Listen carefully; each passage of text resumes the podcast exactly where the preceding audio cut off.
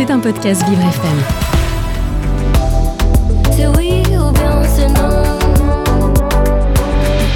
L'art des mots. Mais au fait, c'est quoi vraiment un acronyme? En grec ancien, onuma c'est le nom, et acro a un sens un peu flou autour de la notion d'être au début ou au-dessus. L'acropole d'Athènes, par exemple, c'est la ville haute, la ville au-dessus. De fait, un acronyme, c'est donc un nom constitué d'extrémités d'autres mots, c'est-à-dire d'initiales.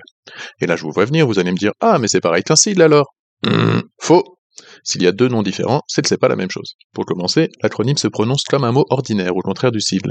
Pour dire SNCF, par exemple, j'appelle les lettres S, N, C, F. C'est donc un sigle. En revanche, vous n'entendrez jamais personne dire shit shit shit, j'ai eu mon CAPES. Eh non, il dira j'ai eu mon CAPES, un nouveau mot créé à partir des initiales de Certificat d'aptitude au professorat de l'enseignement du second degré. C'est donc un acronyme, comme ONU, ADEME, FIFA et tant d'autres. Il s'agit de la principale différence, mais il n'y a pas de celle-là. Une autre, c'est un acronyme peut être constitué d'extrémités de mots, pas seulement d'initiales. Benelux, par exemple, créé à partir des débuts de Belgique, Néderlande et Luxembourg. L'art des mots.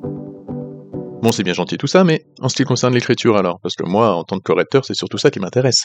Eh bien, pour être tout à fait honnête, il faut admettre que le mot acronyme existe en français suite à l'intégration du mot anglais acronym, un truc comme ça, dans les années 1970. Cela dit, le mot anglais vient lui-même des racines grecques présentées plus tôt, donc je retombe sur mes pattes.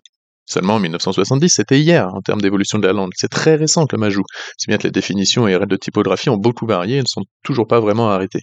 Même aujourd'hui, je peux pas être définitif, mais la tendance est plutôt à l'écriture des acronymes tout en capital, sans point abréviatif, comme un sigle donc, sauf s'il comporte cinq lettres ou plus, parfois quatre suivant les sources. Auquel cas, on recommande plutôt de mettre une majuscule initiale seulement, comme UNESCO, U majuscule, N-E-S-C-O. Mais comme je disais, ça peut encore changer avec le temps. Enfin, un acronyme qui aura vraiment réussi son intégration dans la langue française est dit lexicalisé. Cela signifie qu'il est devenu un nom commun dans le dictionnaire, au point qu'on en a oublié, qui est un sigle à la base. Un radar, par exemple, un laser ou encore le sida. Dans ces cas-là, on écrit tout en minuscules et avec un S au pluriel, comme un nom commun.